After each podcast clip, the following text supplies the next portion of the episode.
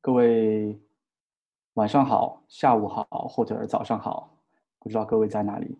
现在是香港时间的晚上八点三十五分了，我们可以开始今天的讲座。那首先欢迎大家来到香港大学法律学院平等项目、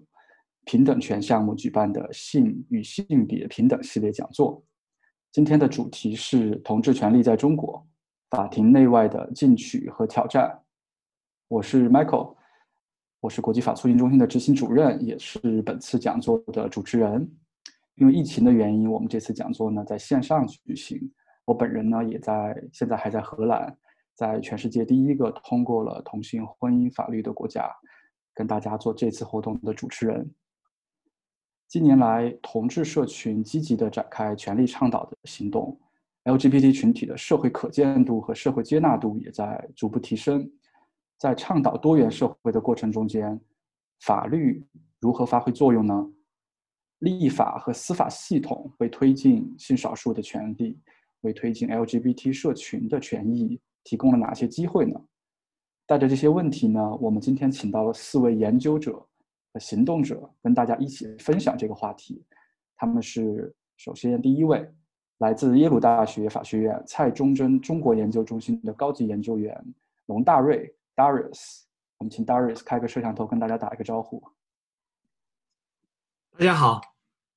啊，可以现在开始吗？还是你要啊介绍所有的人？呃，我先介绍一下四位嘉宾，然后我再把话筒交给你，可以吗？好，一会儿见，一会儿见。好的，第二位嘉宾是同志平等权益促进会的负责人，香港大学法律学院的访问学者彭艳辉，俗称燕子。燕子你在吗？Hello，我是燕子。不好意思，我现在摄像头开不了，一会儿再跟大家见面。谢谢。好的。第三位是来自西南财经大学法学院的副教授，耶鲁大学的访问学者，联合国开发计划署 UNDP。中国性与性别少数群体权益保护法律政策专家顾问小组的专家何霞老师，何老师好。主持人好，大家好。何老师应该是在成都对吧？对，我在成都呢。啊，看到来自家乡的面孔，我很高兴。对对对。回不了家了。谢谢何老师。嗯，好，谢谢。第四位是来自西南政法大学啊研究。研究院的教授，剑桥大学和康奈尔大学的访问学者赵书坤教授，啊、嗯，赵老师您在吗？我在，好，大家好。赵老师好，你好，嗯，好的，我们跟大家介绍了我们今天的四位嘉宾以后呢，我作为主持人想跟大家先分享一下今天讲座的安排。我们呢先邀请四位嘉宾依次进行分享他们的内容，在大家进行分享的时候呢。大所有的参加的这个参会人员都可以直接在聊天区留言，我们的工作人员会收集这些问题，然后把这些问题交给我，之后我再邀请今天的嘉宾进行回答。想提醒大家的是，不要等到最后再问你的问题。如果你对嘉宾的分享有任何的问题的话，你可以随时在这个右边的这个 chat box 里面直接留言。如果最后的时间允许的话，我们也可以留出。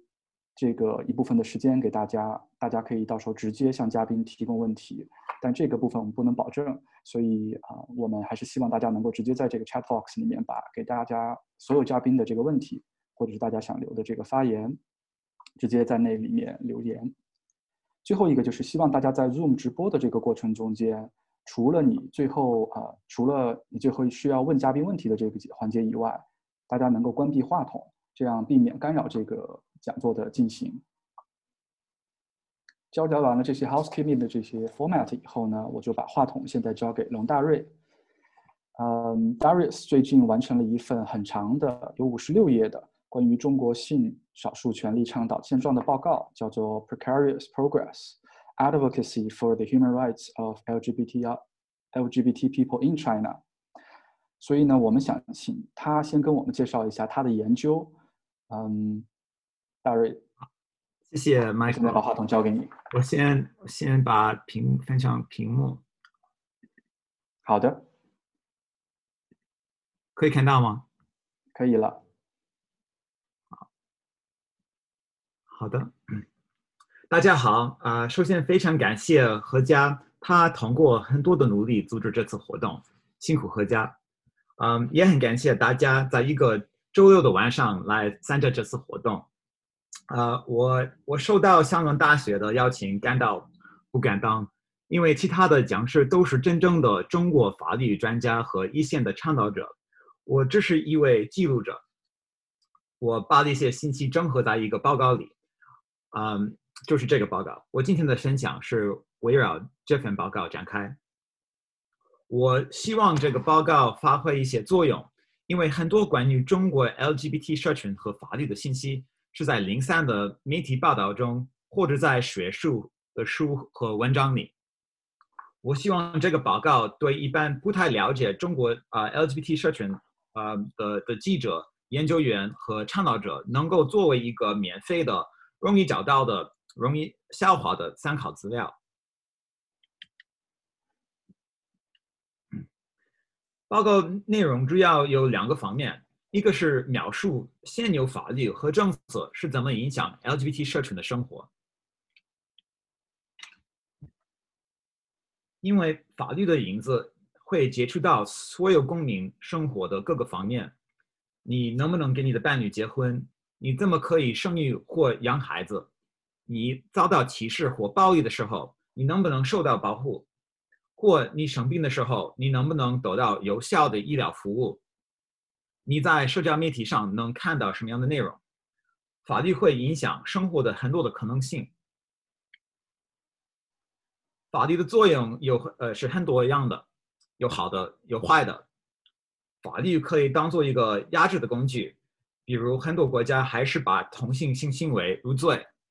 或不允许啊传播关于 LGBT 内容。这种法律和政策主动的压制和污名 LGBT 社群。相反的，法律可以认可 LGBT 社群，明确 LGBT 社群要得到平等的对待和平等的福利，啊、跟顺性别异性恋的公民有同等权利和尊严。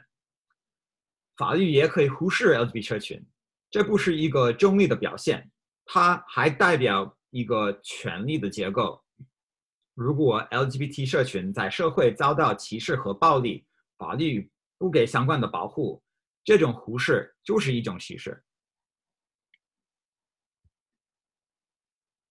所以，报告的第二块内容是关于同志倡导者和他们的盟友是怎么推动改变的。他们怎么把法律变成一股力量，让这这种力量保障更广泛的平等，而不是强化污名？燕子是这方面的专家，他一会儿就会分享他的经验。我谈到法律和 LGBT 的时候，我常常被问，官方对 LGBT 社群的态度是什么？近十年有一个说法是，政府对 LGBT 立场是不支持、不反对。不提倡，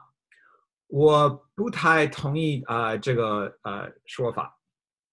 首先，我觉得这个说法太干净了。他在啊、在我看来，政府没有一个统一的的政策，认为这个议题非常边缘。总体来说，总体来说，它是被忽视的。我们不能说啊、现有的官方态度都啊、遵循同一个原则。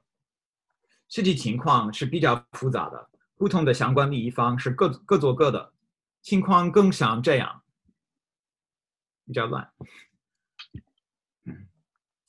你可以找到很多官方表达反对态度的例子，你也可以找到一些官方表达支持的例子。大多数的例子例子是不太友好的，但是正面的例子还是存在的，比如。嗯，二零一四年以来，在联合国的中国代表团至少五次表达支持 LGBT 社群的声明。有一次，代表坦坦白地承认，LGBTI 人员在社会上的接受度以及他们在就业、教育、健康、家庭等方面遇到了一些现实的问题，这是一个需要认真的注意的事项。不幸的是，在国内没有官方媒体报道这些支持 LGBT 社群的声明，所以呃，总的来说，官方态度不一致，有矛盾性，也在不停的变化。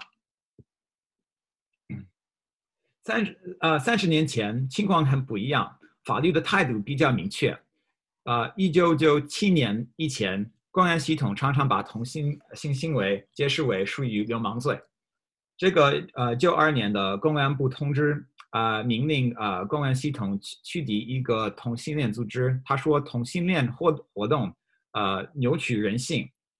违反社会公德等等污名化的内容。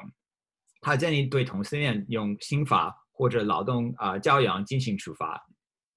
但是那时候的官方态度也并非完全一致的。九一年的时候，在安徽省，一位父亲因为他女儿有呃一位同性伴侣而去派出所举报，当地的警察行动比较谨慎，他们花了很多的时间啊、呃、进行调查和研究，最后上报到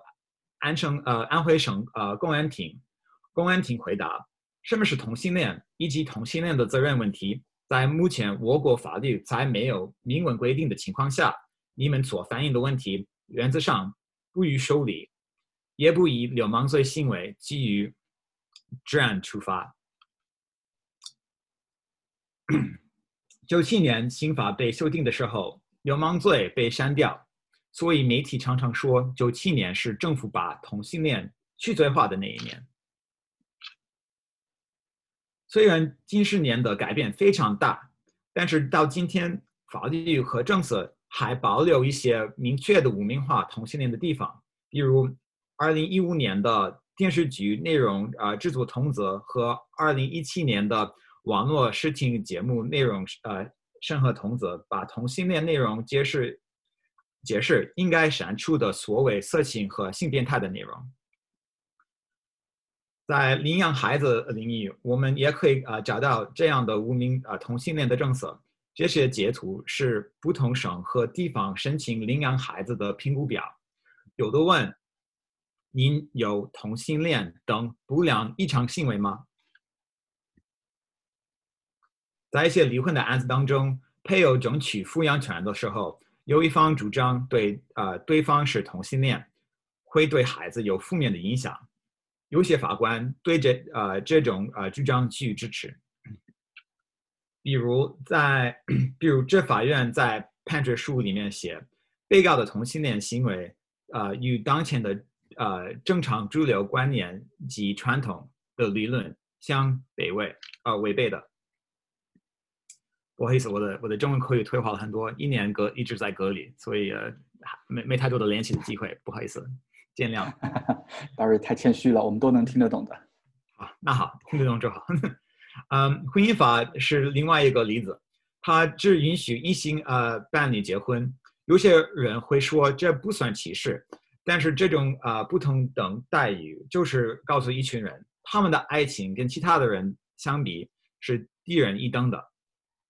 婚姻法也会影响同性伴侣的生育权。因为只有法律啊、上的配偶能得到协助啊、生殖技术的服务。官方的矛矛盾性的态度在医疗体系也也存在。呃，有一个说法是中国二零零一年把同性恋去病理化，但是呃这不是完全准确的。虽然啊零一年的中国精神疾病分类啊、呃、方案第三版。啊，删除了同性恋是性变态的说法，但是它还有一个心智向保障的分类。文中写道，同性恋和双性恋，啊、呃，从性爱本身来说不一定异常，但某些人的啊、性发育和性定向可颁发心理障碍，如个人不希望如此或犹豫不决，为此感到焦虑、抑郁及内心痛苦。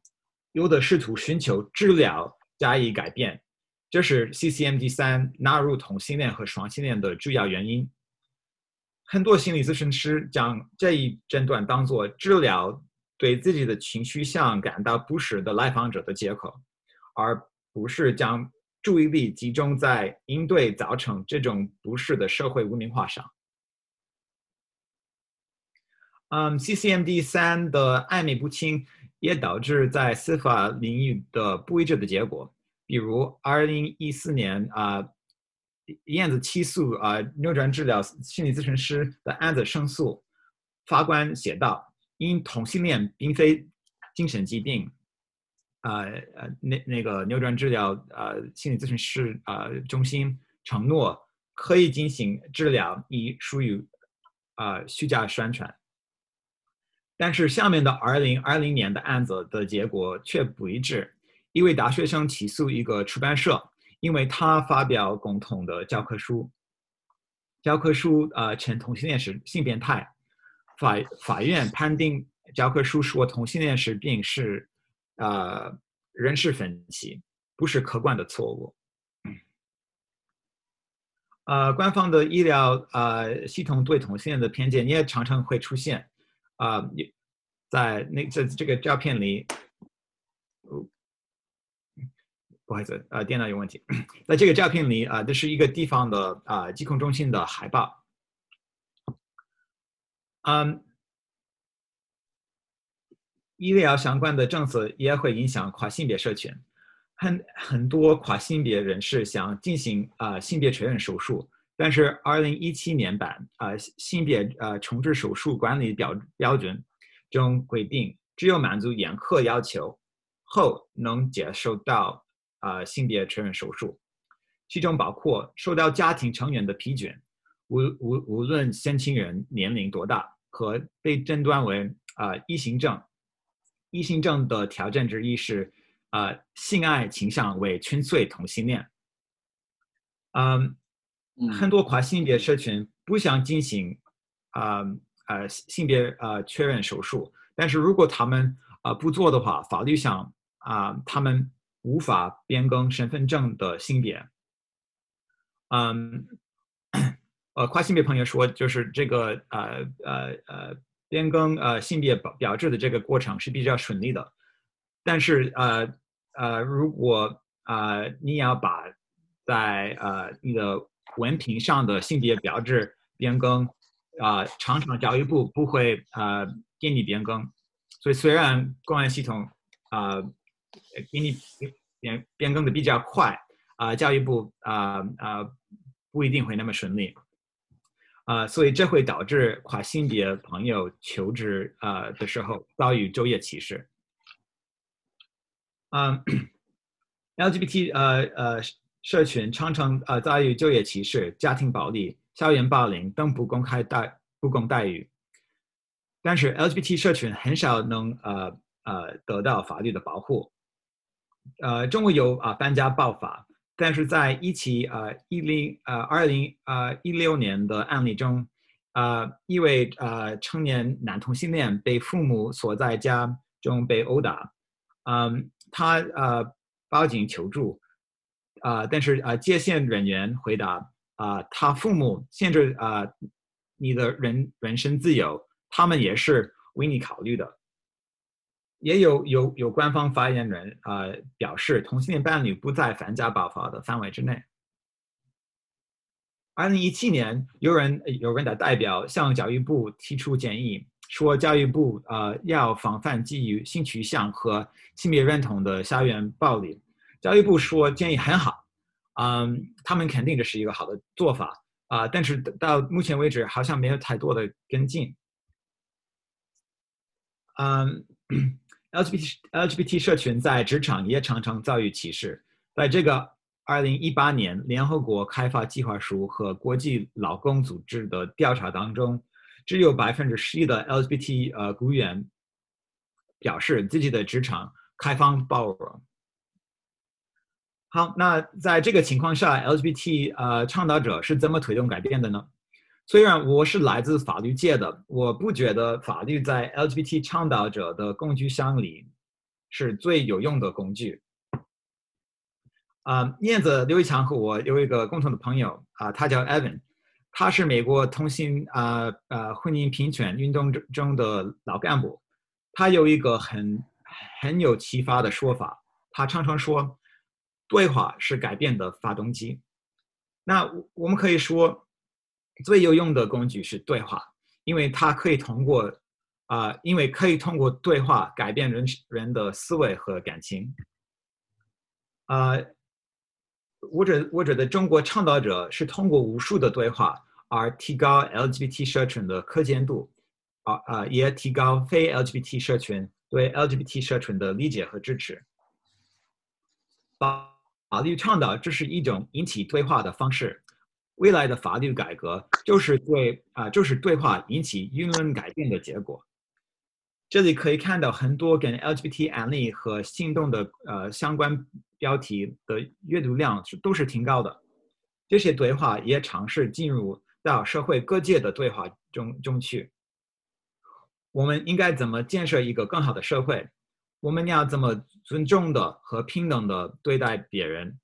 医生、老师、心理咨询师、律师、记者、法官，在他们的工作当中也会考虑这些问题。在法律界，我们可以看到法官在价值观上啊、有有有所进步。这是跨性别就业歧视的第一案的判决书。照片有当事人季先生和何何晓老师。何何老师一会儿可能会谈到他在这个案子里的角色。虽然法院判决当事人没有足够证据主张雇主歧视他，但是在判决书中啊、法院写道：个人的性别认同、性别表达属于一般人格权的保护范围，对他人的性别啊、对他人的性别认同及性别表达应当予以尊重。在这个二零二零年呃案子当中，当当网歧视了一一位跨性别的员工。去年啊、呃、，CCTV 十二对这个呃案子的法官进行采访。我们来看看这位法官是怎么谈到尊严、多元和平等，看看看看他是怎么参与到这些社会的对话。我我现在放那个视频。对待这样一个可以听到吗？社会现象，我们究竟应该怎么样去看待这样一个事情？我们将来能不能通过这个案件确立一些法律的裁判的规则？然后我们从法律上怎么样去保护这样一些人的权利？怎么样去保护他们的尊严？我觉得这些问题还没有达到更深入的一个认识，所以呢，呃，我就觉得好像有些话呢。不吐不快。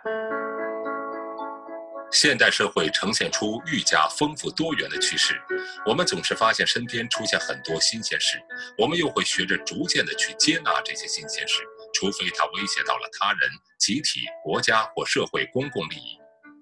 也许正是我们对很多新鲜事的包容，才奠定了文明的长远发展和社会的长足进步。我们习惯于按照我们对于生物性别的认识去理解社会。但仍然会有一些人要按照自己的生活体验来表达他们的性别身份。对于这种持续存在的社会表达，往往需要我们重新去审视和认识。这种重新审视和认识，或许是一个非常漫长的过程，但确实越来越多的人选择包容。我们也确有必要逐渐改变我们的态度。因为只有我们容忍多元化的生存方式，才能拥有更加丰富的文化观念，才能为法治社会奠定宽容的文化基础。这或许就是有学者指出“社会宽容乃法治之福”的逻辑。我们尊重和保护变变性人的人格、尊严及其正当权利，是基于我们对公民的尊严和权利的珍视。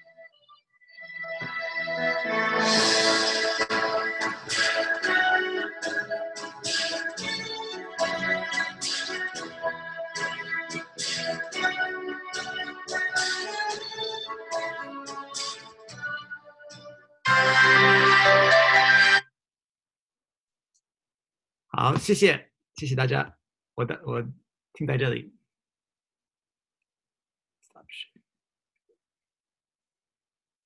好的，感谢大瑞的分享，带给我们了非常多的正能量。对，大瑞刚才提到的他的一个报告啊、呃，他和他的团队在翻译成中文。如果大家感兴趣的话，可以订阅香港大学法律学院平权在线的那个微信账号，还有这个法律学院的邮件清单。这样在以后这个大这个报告翻译成中文了以后呢，可以直接发给大家。嗯，感谢大瑞的分享。那我们现在呢，就把话筒交给今天的第二位嘉宾。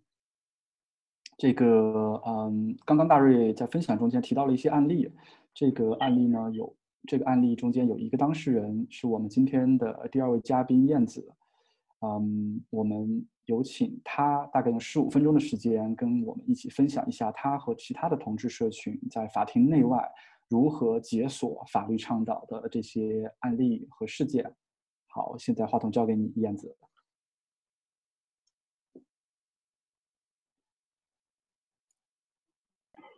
Hello，请问可以听到我说话吗？可以，你稍微大声一点就好。好的，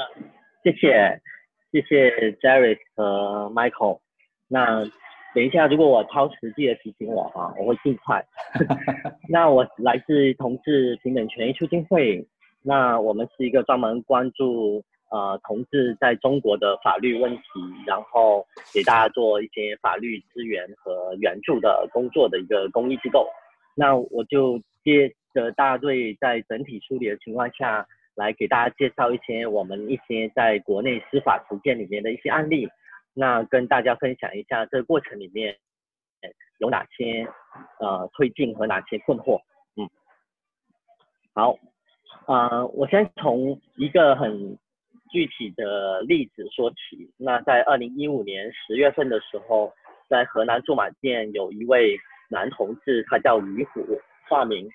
然后他在那个时候被他的家人，这个家人包括他的妈妈、哥哥和他的前妻，在异性恋婚姻里面的妻子，送进了驻马店第二人民医院，是当地的一个精神医院。在那里，他被治疗了呃十九天，在十九天里面，他被强迫吃药，然后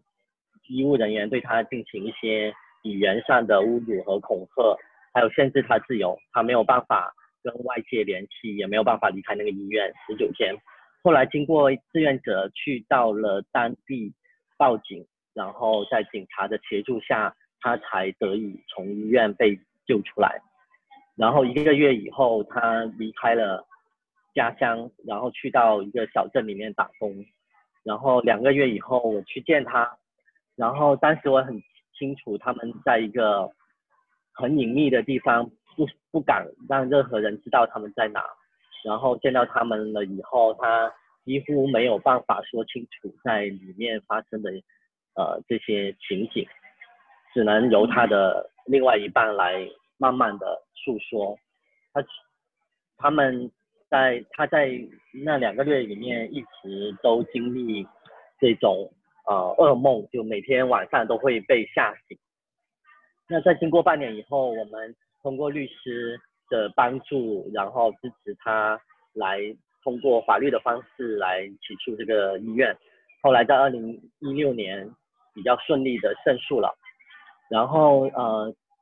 他是一个，我觉得这个例子里面是一个非常典型的在中国乡村里面生活的同志的现状。第一个，他可能进入异性恋婚姻，然后他在出柜的时候，要跟妻子离婚的时候，坦白性倾向会被当成是精神疾病。那在这个过程里面，也其实在中国有啊、呃、那个精神卫生法里面有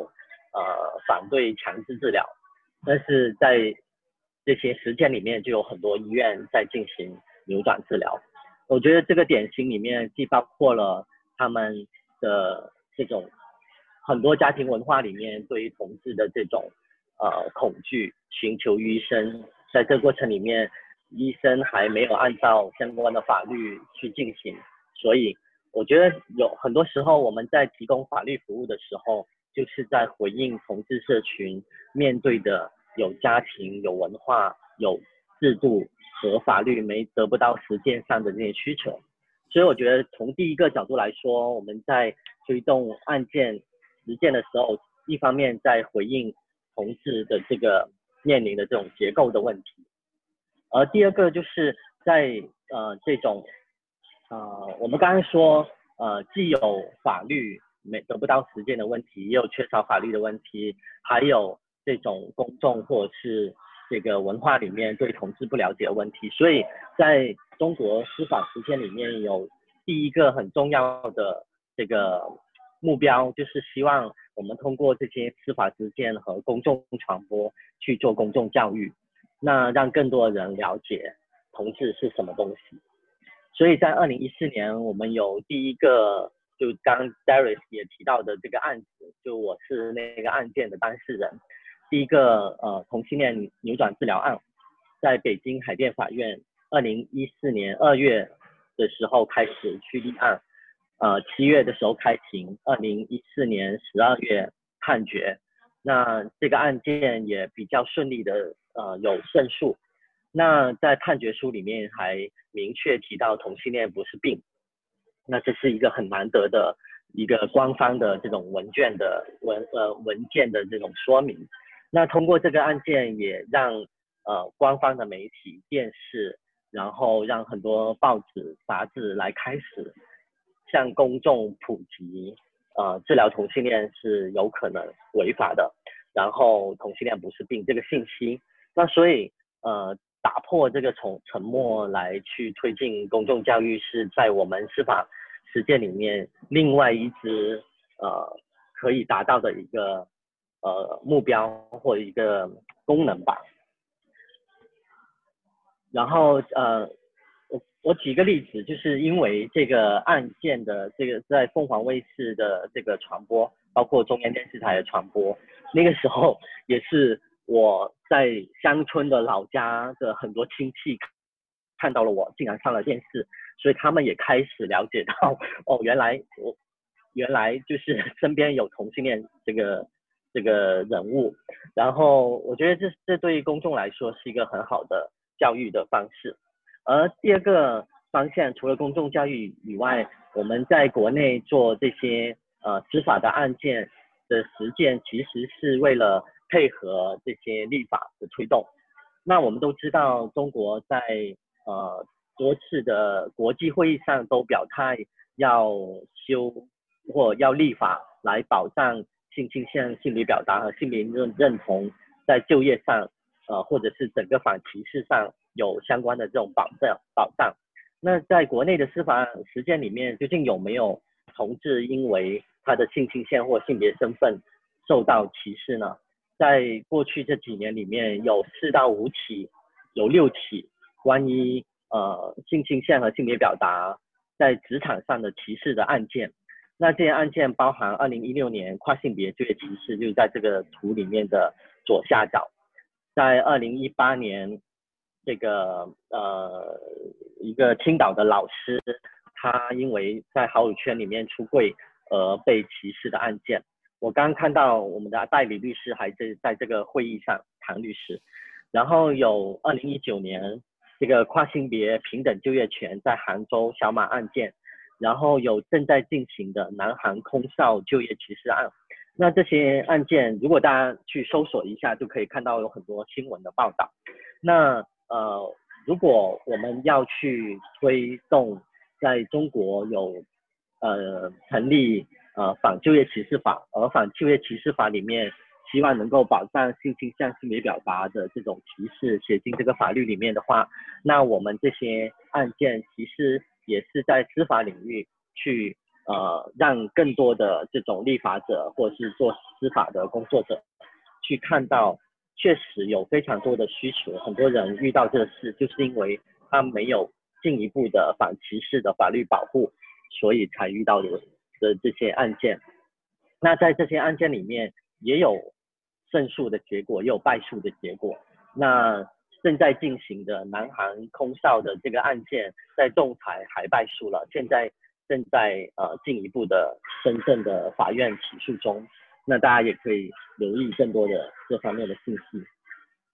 那第三个，除了这种司法的实践配合，呃，中国因为反就业歧视法已经进入了人大的这个讨论里面，我们希望能够在目前的专家意见稿已经有包含基于性倾向性别表达的反就业歧视，我们希望未来立法里面有呃明确的这种保障。那另外一些层面上，比如说同性伴侣的相关的这种权利，是在法律上目前是非常空白的，目前还没有呃相关的法律去保障同性伴侣他们在呃相关的这些财产，包括孩子生育的这些方面的这种明确的保障。那所以呃，在二零二零年有两个案子，一个是在厦门，一个是在浙江，这两个刚好都是也拉拉他们在海外结婚并且生小孩，那分手了以后，孩子怎么样去呃有双方的这种抚养和监监护的权利的这个案件，那这些案件也帮助更多的人，很多。呃，立法相关的呃学者，包括法官，包括律师，法律界的朋友，他可能不了解，还不知道原来在同志的这个人群里面会遇到相关的这种呃法律的缺失。那真正是因为这些案件被推进了司法的程序里面，那所以才可以让更多人去意识到这个问题。那呃，我们也在不断的去促成更多的。这种呃婚姻家庭相关的法学的专家去讨论，在这种情况下可以怎么办？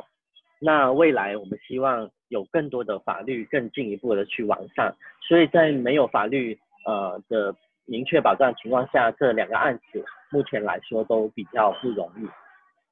那但是真正因为呃当事人遇到了这些例子以后，他们勇敢的站出来，所以才有后续更多的这种。讨论。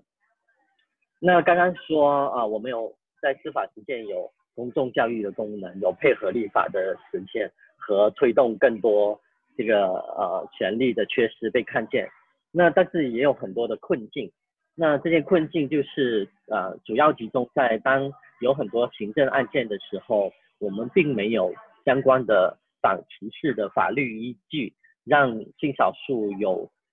办法通过。呃，法庭这道程序来维护自己的正当权利。比较典型的例子就是，当我们在谈教科书里面，在歧视同志，在写同性恋是性变态，在的这些两相关的案件里面，比如说二零一五至二零一七年秋白起诉教育部的这个事情，持续了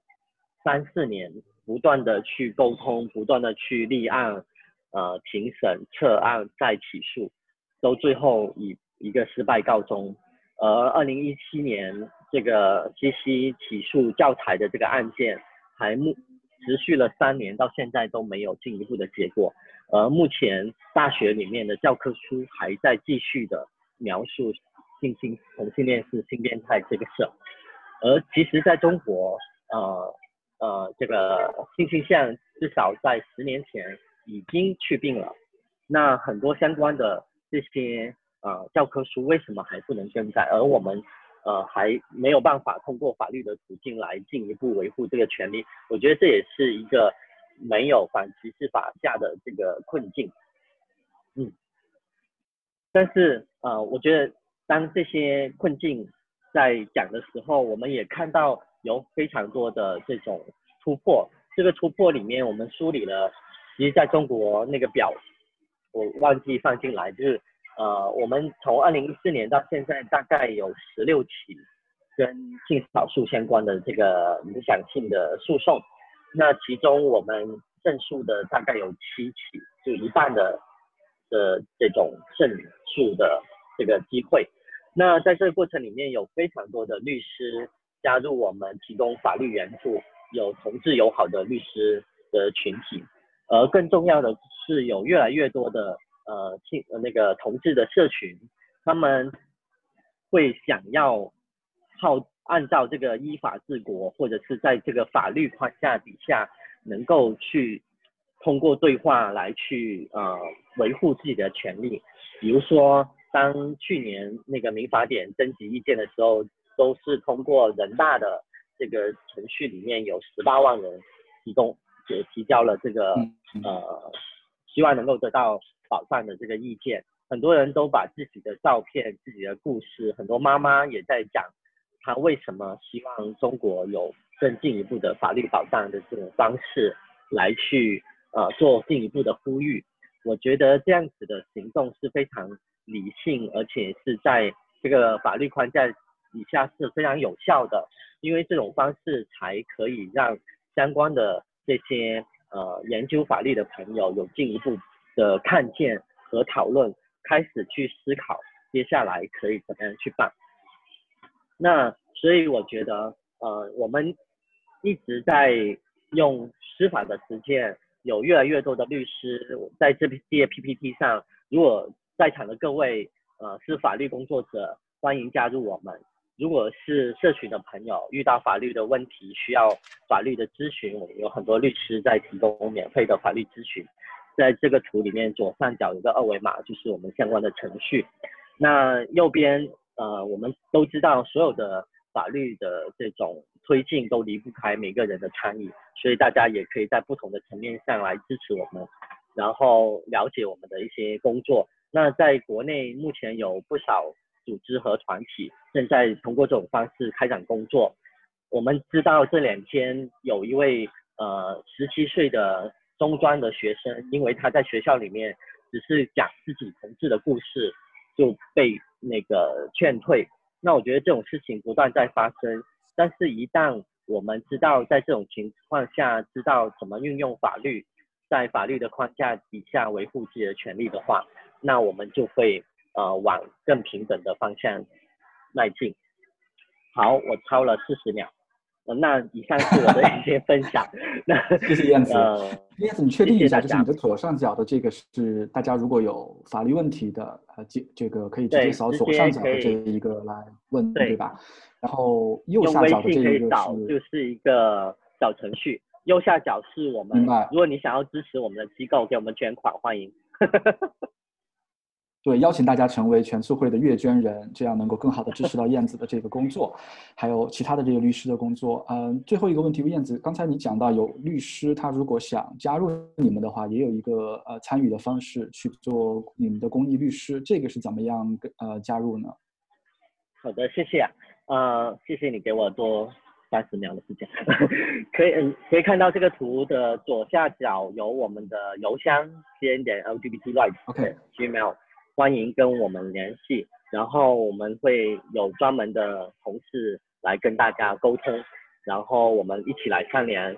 用怎么用大家的专业来去支持和帮助，给这些呃同志社群提供更好的法律援助。谢谢。明白，明白。就是如果大家想呃有问题了找你的话，左上角；如果这个呃这个想加入你的话，左下角；然后如果想支持你的话，就是右边的这个二维码。太周全了，谢谢你。好的，谢谢燕子。那我期待燕子的分享。呃，在过程里面有什么问题，等一下可以在这个留言里面，我们后续再一起交流。谢谢。好的，谢谢燕子。呃，我看我们的这个这个聊天区也一直有朋友在提问，在做分享，然后把你刚才讲到的这些案例啊、呃，这些信息都发到这个聊天框里面，非常好。感谢这几位听众，热心听众。嗯。同时，也是想告诉这个刚刚进来可能没有嗯，在最开始的时候听到我作为主持人跟大家做今天的啊整个安排的这一些听众的话，想告诉大家，如果你们对分享的嘉宾有任何问题的话，可以直接在右边提问，不用等到最后，这样我们的我们可以啊跟这个这个根据今天整个活动的节奏，把这些问题提给这些嘉宾，啊，因为整个活动我们只有两个小时，有可能最后留出来的这个提问时间就不是那么充分了。呃，说到提问的话，刚好现在有两个问题，一个是给、呃、大瑞的，一个是给燕子的。我们要不在这个地方就先提给两位。嗯、给燕子的这一个问题呢，比较技术性一点，就是你的两个案子，嗯、在一个案子中间，就是在这个呃，来我来读一下这个案子哈，呃，这个。刚刚在上面一点，就是在呃北京的那个判决里面是说同性恋不是病，这个判决已经明确说了。但是在这个暨南的这个暨南大学的这个学生的这个案子中间，呃，法院认为这是一个认知分歧。呃，你怎么样去看这个问题？就这两个案子的不同的判决呢？嗯，我我也看到后面有位朋友回答了一部分，就是在中国我们还不是判例法国家。那所以之前相关的这些判例不一定是会有参照作用，但不一定会直接用来指导后面的判例。我觉得这是其中一个原因。第二个原因是，呃，在这个呃他说，呃同性恋不是病，不是知识性的分歧，我觉得这个问这个呃说法是很有问题的，因为在教科书里面在讲这个事，并不是学术自由，它有不同的观点，而这是尝试性的错误。我自己肯定是很、啊、很不同意这个案子，因为这个还没有还没有最后判下来，对吧？就是他的 jury is still out，就是还没有最后最后最后尘埃落定，是吧？对，二审还没二审还没开庭，教科书那个案子。嗯嗯希望他们有参加今天我们的这个讲座，能来听一下你的分析。好，然后另外一个问题是问啊、呃，因为你刚才讲这么多年一直都在做个案的这种推动，那在法律的这个推动这过程中间，最近几年找原告呃会更更容易一些吗？然后，嗯，各类的行动者又是有什么样的渠道参与进来的？我猜这个行动者参与的这个渠道，可能你刚才已经做了一些分析了。呃，第一这个问题的前半部分是问，呃，这几年做法律的个案倡导上面，原告找原告会不会更容易一些，或者是整个的这个呃用案例推进这个议题的空间，你觉得是怎么样的？是有变大变小吗？对，我觉得这问题非常好。然后，呃，确实。在这几年，我们看到，无论是一八年就业歧视，就是那位呃教那个老师，幼儿园的老师受到歧视，还是二零二零年空少受到歧视，然后二零二零年这个拉拉伴侣的生育权、这个抚养权的案子，都是当事人遇到问题以后，他们知道可以通过法律的方式有这个意识，并且愿意站出来。所以我觉得，当我们去看改变，一方面去看法律究竟推动多少改变，另外一方面我们也欣喜的看到我们的社群的伙伴更加有意识，知道可以通过法律的方式有这个权利的意识去维护自己的权利。我觉得这是一个很很很可喜的事情，嗯，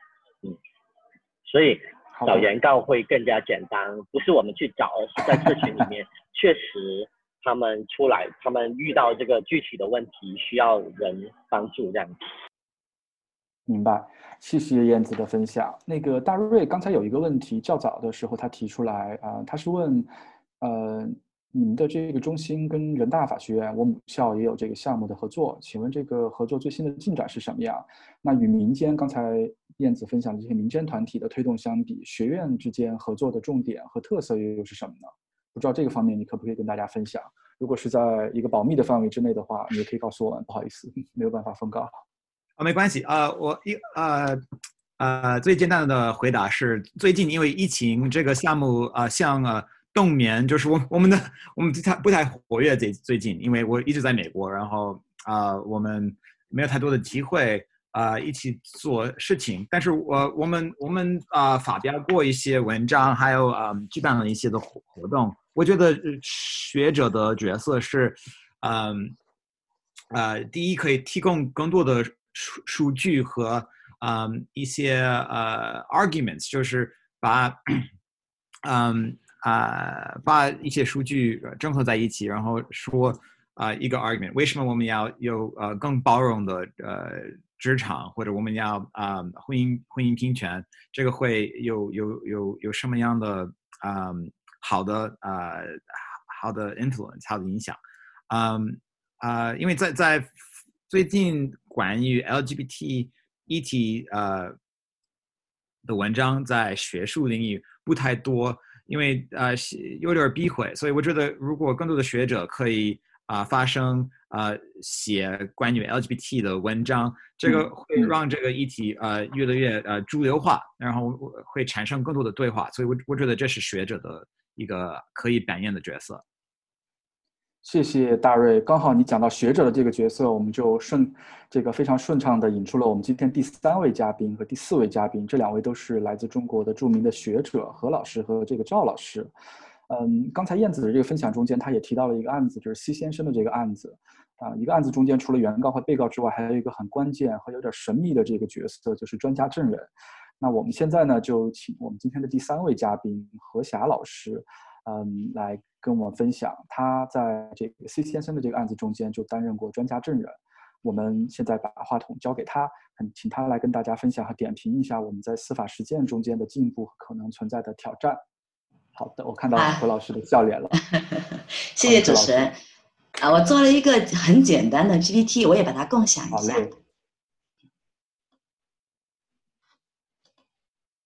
啊，我不知道现在能够正常看到吗？好，谢谢。嗯，最近几年出现了越来越多的涉及到 LGBT 的影响性诉讼。那何家交给了我一个任务，就是尝试着对这个影响性诉讼的进展和面临的挑战，来分享一下呃我的一些看法。因为我参加了 C 先生跨性别就业歧视案作为专家证人，在一般人格权的诉讼当中，因为当时最高人民法院的案由新增案由还没有出来，所以当时仍然用的是一般人格权之诉这个案由进行诉讼。然后我想以这个案件中间的一些诉讼策略和和这个当当网的这个案件来分析一下我们在跨性别就业歧视当中可能我们的一些进步之处和遇到的一些挑战。呃，这是 C 先生的跨性别就业歧视案，我把它做了一个时间图。其实大家可以看到，这个案子是从二零一五年五月出现之后，然后到一般人格权的二审判决下来是二零一八年一月，持续了三年多时间，中间有两个诉讼。一个是劳动争议诉讼，一个是一般人格权侵权诉讼，而这样的一个两个案由的诉讼，其实是我们国家目前对反歧视的这样的一个司法诉讼当中存在的问题和留给当事人和法律从业者的一个空间。因为这两个案由，它所涉及到的举证责任不同，可以获得的赔偿也不完全相同。而在目前的歧视性的案件当中，就业歧视案件当中所获得的赔偿数额是非常有限的。所以，为了更好的来实现当事人权利的保障，以及给用人单位一些制裁或者叫威慑性的这种影响，那么实践操作当中，如果是已经形成劳动关系的，会采取两个案由并行的这种方式。在这个路线图当中，这个时间图当中，其实有一个社会组织的参与，也就是同语，但在同语他们自己做的关于。这个就呃 LGBT 的影响性诉讼的这样的一个手册当中，他们也特别提到了一个诉讼策略，也就是去组织化。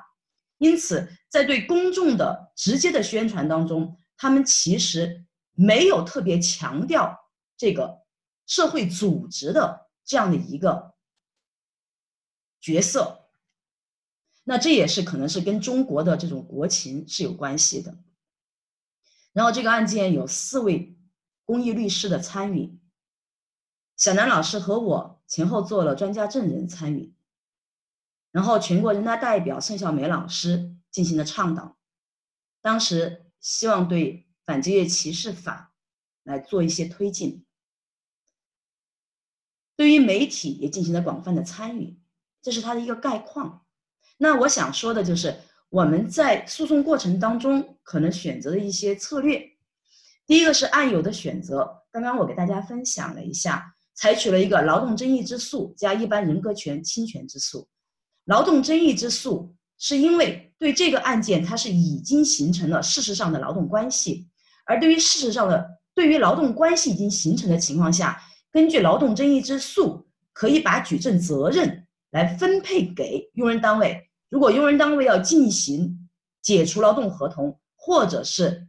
降薪。等等，对劳动者不利的这样的一些举动的时候，由用人单位来承担这些行为合法化的举证责任。所以当时先打劳动争议之诉的时候，也是希望能够更多的来获得证据，为后续的一般人格权侵权之诉拿到用人单位的违法行为的之这个证据。第二个是诉讼的切入点。当时其实我们内部是有一些讨论的，就因为 C 先生在被解雇的时候，对方的 HR 其实说了一句话，就是穿的男不男女不女，像个同性恋。所以到底是把 LGBT 的这种性别性倾向歧视和性别表达、性别认同歧视作为 LGBT 的这样的一个倡导性的。来进行诉讼，还是把性别认同、性别表达，把它融入到性别歧视里边，用现行法律明确规定的这样的一个案由来进行诉讼。当时在参与的这个小组里边，团队里边是有一些讨论的。后来我们就尝试着，我们想在基层法院来打这个官司的话，要考虑到法官他所受到的约束性条件，所以说。而且我们当时是在贵阳的，贵阳打这个官司的，相对而言是西南地区，可能跟上海、北京还是有一些的在意识上的和这个呃一些差距在，所以当时我们就想到了用现行的法律中的性别，把性别通过解释用社会性别的这样的一个学理性的观念，把它包括性别认同、性别表达。来进行切入，然后这个案件当时用了专家证人的参与，专家证人的一个主要的任务进行理论性的阐释，因为我们国家没有歧视的，立法上没有歧视的概念，我们在立法当中也没有基于性别认同、性别表达的这样的一个明确的禁止的事由，然后我们就需要从理论上给法官来阐明什么是性别认同、性别表达，什么是性别刻板印象，什么是社会性别。然后我们国家所参与的公约当中是怎么样规定的？然后其他国家和地区的一些相关的案例是怎么样的？然后我们国家在 C 岛和这个人权理事会的一些问答环节里边是怎么对这个问题做出的？我们国家保护这个跨性别和性倾向不同的这个人的权利的，说这里的很重要的目的是给法官脱敏，这是无关政治性。我们国家是认同他的，保护他的，让法官也获得一种判决过程中的安全感。好，第四个就是做一些关于人的尊严啊、人权方面的一些倡导。好，刚刚嗯，大瑞也给大家展示了展示了这个案件的判决和这个。脱敏的一些，呃，我们所用到的一些资料，这些资料它不是没有法律效力，但这么说出来的一个很重要的原因就是让法官感觉到我这么做是国家支持、国家这个推动国，甚至是国是国家保护的一个事情，所以说消除他心中的一些这种敏感性和不安全感，这是法官做出的一个判决，当时就把性别认同和性别表达。属于一般人格权的保护范围，予以应当予以尊重，把这点是明确的进行了一个确认。在去年爆出来的这个当当网的这样的一个二审判决书当中，我我看到当时在网络上把它作为一个史诗级的判决，也有了这么样的一个高度。而这个案件其实是很有意思的，它本身做的是一个劳动争议之诉，也就是说。只要证明了用人单位是一个违法解除就 OK。那用人单位是认为他的请假不符合请假的程序，而当时这个案件的代理律师正好我们在今年在去年十二月听了他的一次这个对案件代理的分享，也听了法官对这个案件判决的这样的一个呃线上的一个讲座，这个案件的律师。他当了很多年的法官，然后这是他这个，呃，竞业限制之后的第一个案件，而那个法官，我们从其他渠道了解到，他是受过这种多元性别的培训的这样的一位法官。所以说，其实从其他的一个我们说这个进步发展来看，就是对法律的职业共同体的这样的一个培训倡导，其实也是改变这样或者是推动诉讼发展的一个重要的途径。所以在这样的一个不需要对是否构成一般人格权侵权，或者是否构成这样的一个歧视来进行明确阐明的案件当中，法官他做出了这样的判决，确实是有非常的积极的意义的。刚刚大瑞也在。呃，中央电视台那个新闻里边把这个判决书这段的内容做了一个这个播报，我就把它快速过一下。好，那嗯、除此之外呢，我也参加了一些案件的在进程中的一些探讨，其中就有青岛幼儿园教师案。我们这个案件的代理律师唐律师今天也在群中，还有南航案，南航案的代理律师是两位，是是非常年轻的这样的律师，呃，非常年轻的女律师，然后还有杭州的叶子案，呃，我们在过程当中是把它叫做叶子，我不知道在那个新闻报道中对他的那些化名有多少，嗯，这些案件呢是应该说在有些方面是有进步的。呃，例如说青岛幼儿园案，其实也是获得了赔偿。赔偿之后，呃，我不知道现在的新的判决结果是怎么样的。呃，这个案件其实又可能涉及到另外一个需要进一步的进行这种意识上的改变的这样的一个社会现实，大家。不光光像原来的那些案件，只是在雇主可能考虑到个体的偏见等上面，它这个就涉及到一个所谓的消费者的歧视的问题。那这个消费者的歧视的问题，除了这个法律上的问题之外，还涉及到一个大众意识上面对教师、幼儿教师这种职业和对孩子的性倾向的影响。大众会产生一种焦虑的情绪，所以说这个不仅仅是需要靠案件本身来做的法律倡导，更多的还需要这个案件引发的这种公众的一个倡导，或者是公众的一个教育的这个过程。其实也整这整是这个影响性诉讼它的一个非常重要的角色，它就需要公众的教育。好。杭州叶子案这个案件，其实我最开始给他打了两个引号，叫做“不完美当事人案”，因为我们在做这个 C 先生案的时候，C 先生可以说是一个非常，呃，所谓意义上的完美当事人，但是在叶子这个案件当中的时候，因为他迟到了很多次，这个很多次就好像使得雇主对他的这种解除有了一个正当化的一个基础，那么。面对这种好像看上去的不完美当事人，他所要求获得的这种权利保护，以及是公众对他的情感的支撑，又是如何来进行？所以这也是我们后面所说到遇到的挑战的一些问题。好，这个这个笑脸是谁帮我画上去的？好，那呃，我想说的是，第一个挑战是跨性别的去病理化或者是病理化。我们看到，在当当网的这个案件过程中，是法官非常多次的强调了这个跨性别是一种精神疾病。那是否需要来强调这种疾病以及疾病可能带来的某些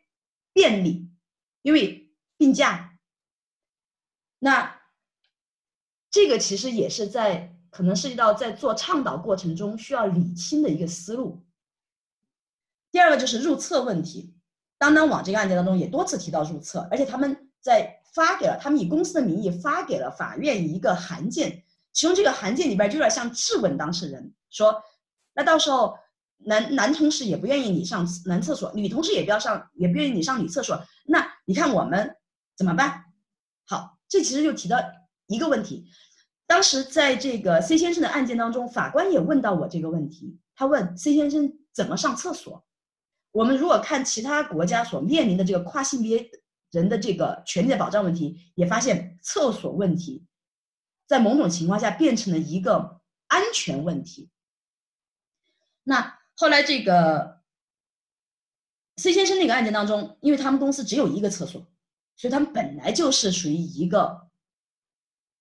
大家都可以去上的，从里边可以别上的这种一种方式，所以这个不存在问题。而对这个当当网的那个案件当中，律师特别提到了，这是你公司的义务，你应该提供一个包容性的这样的一个工作场所，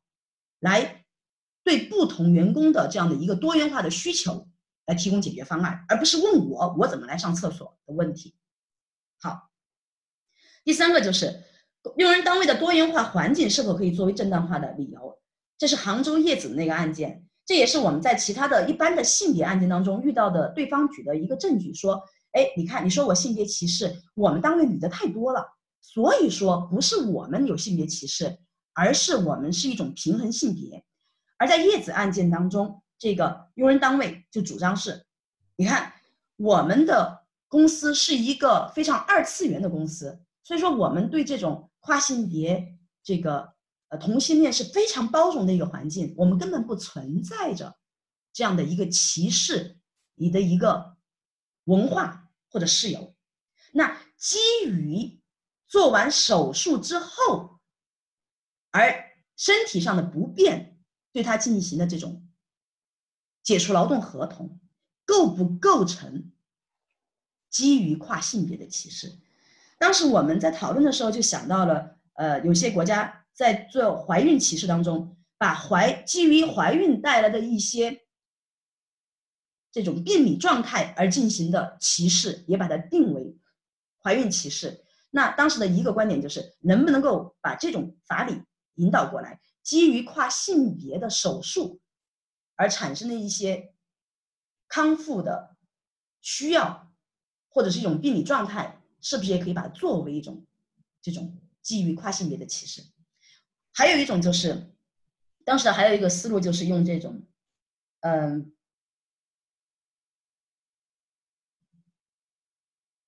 我一时想不起来，我待会儿想起来再补充。好，第四个也是叶子那个案件所提出来的一个用人单位说。你看，你有了那么多次的这个迟到行为，按照我们公司的规章制度是完全可以开除你的。那所以说，我是不是开除其他那些有同样次数的迟到者？那是我公司的一个自由。公司有没有一个权利对违法的或者说违规行为的处置，想不想有这种自主权？当然，我们当时确实在讨论的时候主张。这种对待就包括了一个处罚行为的不区别对待的这样的一个平等对待性上面，但后来法官是没有采纳这一点的，所以这个案子目前我所知道的应该是在进行再审的申请，那后续会怎么样，我们也是非常期待。我的时间应该差不多了，那我就先到这里，谢谢大家。谢谢何老师，真是意犹未尽啊！我刚才还觉还在想您的这个 PPT 可能今天会超时，没想您控制的这么好。但是没有关系的，我们时间还有。现在现在刚刚讲座进行了快一个小时的时间，呃，我们的提问区也非常的踊跃啊，各种各样的问题问出来。呃，这个地方我要不就先问一个可能跟您刚才讲的这个比较有关的这个问题，就是这个呃，像您这样的学者。嗯，就是一种良心的存在，大家都非常高兴看到您做这么多的工作。但是同时，整个在教育系统里面也会看到一些呃很困难的声音，很让我们感到难受的这个事情。比如昨天这个、呃，教育部就回复一个嗯，应该是回复一个政协委员关于防止男性呃这个青少年女性化的这样的一个提议，他就说要鼓励注重学生男学生的这个阳刚之气的培养。您觉得这种事情的话，在教育系统里面，嗯，它会对高校里面开设多元性别有关的课程会有影响吗？就像我知道您也是在西安财大这边开这门全校的通选课，或者是更大的这个。角度上来看的话，这种事件的话，会对未来相关案件的判决会构成一种舆论的影响吗？啊，我想分享一个蛮有意思的事情。我们这一次学校在进行课程思政的一个教学比赛，呃，就通过课程进行思想政治教育，就非常主流化的这样的一个，在校园里边非常主流化的这样的一种做法。当时。呃，我就是去参加这个比赛，然后我用的，呃，我选推我我准备的几个课件当中被抽中的是这个 C 先生我做的那个案件的，嗯嗯，呃，多元性别的影响性诉讼的这样的一个课件的展示，然后展示下来之后就是评价很好，后来我得的是第一名，所以这个其实也给我一个很大的一个鼓励。我觉得在学校里边去稳妥的推进多元性别教育，嗯，其实还是会有一定的空间和这样的一些呃机会的，而且这个课程学生是很喜欢。我们自己做了一个公众号“性别语法”课程的公众号，其中我也有关注。对，每次提到 LGBT 的时候，学生的发的发的这个，我们做那个话题的那一期就特别多，通常要做三四期，一个一个学期我们可能做十多次的这样的公众号推送，涉及到 LGBT 可能要占到四分之一的，差不多四分之一这样的一个比例，所以我觉得，嗯，教育其实是蛮重要的一种，但是对我自己而言，我可能是一种比较。除了谨慎稳妥之外，其实我还是希望有一种，嗯，真的是带着诚意，不带任何对立的去推。嗯，我呃，我相信这种你不带，包括对这个，其实也带我对着这个教育系统的这种一种信任吧，或者一种信心，我带着这种心，不带任何对立心的，一点一点的去推这些工作。所以，我可能是属于比较乐观的这样的人。我觉得在目前为止，我得到的支持还是蛮多的。我自己也是成都市的政协委员，我们在相应的场合里边，我也会发一些声音。可能我觉得，嗯，一点一点做吧，一点一点做。感谢何老师，我看到评论区都在给您点赞。谢谢，谢谢。好嘞，呃，谢何老师点评。前面这两位嘉宾何老师和燕子都是从个案的这种角度跟大家做分享，我们怎么样去推进这些权利的倡导和权利权益的推进。最后一位嘉宾呢是来自西安政法大学的这个赵老师。我们现在想把话筒交给赵老师这边，呃，请赵老师这边从法律平等保护的这种角度谈一谈性少数权利运动。赵老师，话筒交给您了。好，谢谢 Michael，可以听得到哈。可以可以。我也。嗯，我也做了一个非常简单的一个屏幕，所以先共享一下啊，稍微共享一下。好，非常高兴呢，有这样的机会，感谢何佳。呃，前面三位老师呢做了非常精彩的分享。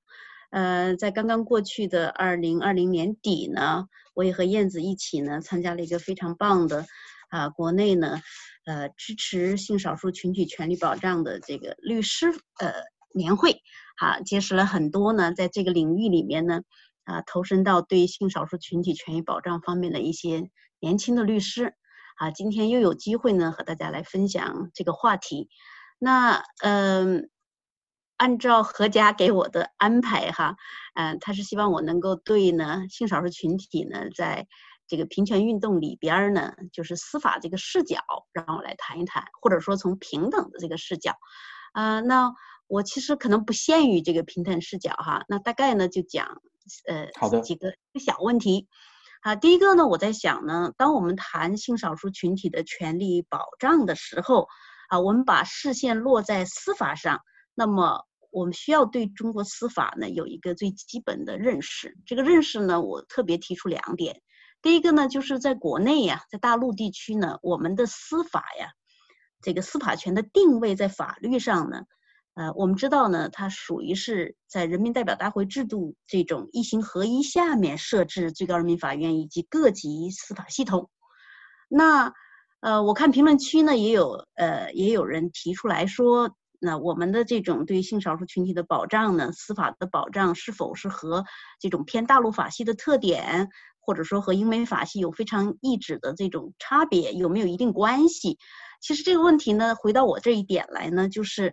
我们如果说在过去那么多人在司法的角度在推进少性少数群体权利保障上面，如果大家还有很多的遗憾。还有很多的觉得这个推进缓慢啊等等的这种，嗯，叫叫叫不如意的话，其实我们要特别深刻的明确呢，在中国我们的司法呢，它是一个最叫保守的，呃，一个定位，啊，嗯，它不能够和我们从西方呢所呃引介的形成的一些基本的判断呢相提并论。所以这是第一点需要特别明确的，就中国的司法呢，第一它不能够审查立法，第二呢就是法官严格的按照法律机械的司法，这是一种最保险的做法。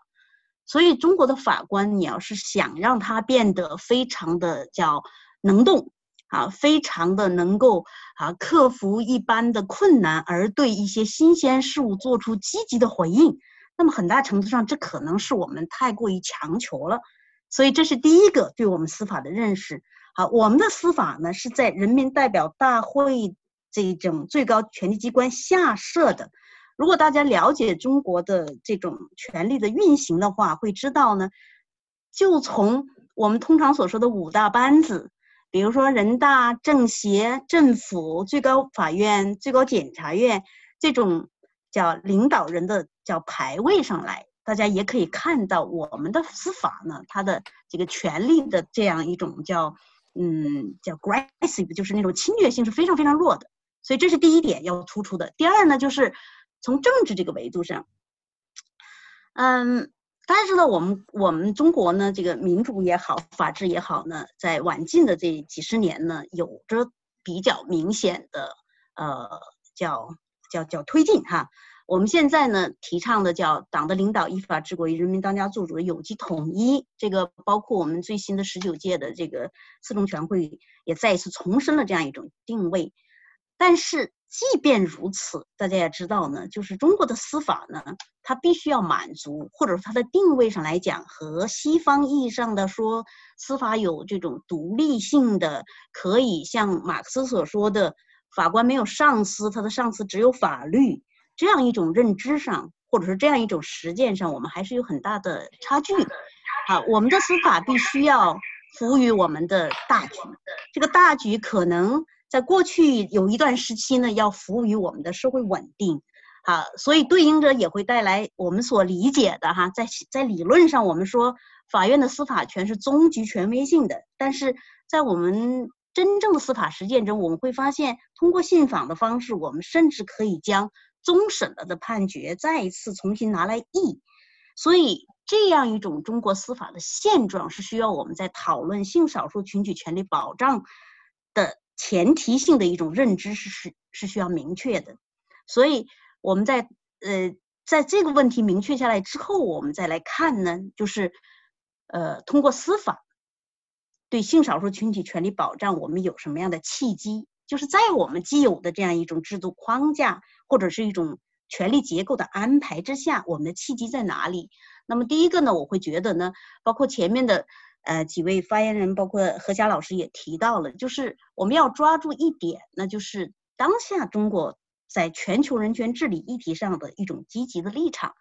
好，那么这种积极立场反映在我们对于性少数群体的权利以及呢反歧视方面。中国官方也好，政府也好，包括法院也好，那么这种积极立场是需要啊，我们要抓住的。这是第一。第二个呢，就是呃，刚才提到说，其实从一九九九年开始呢，中国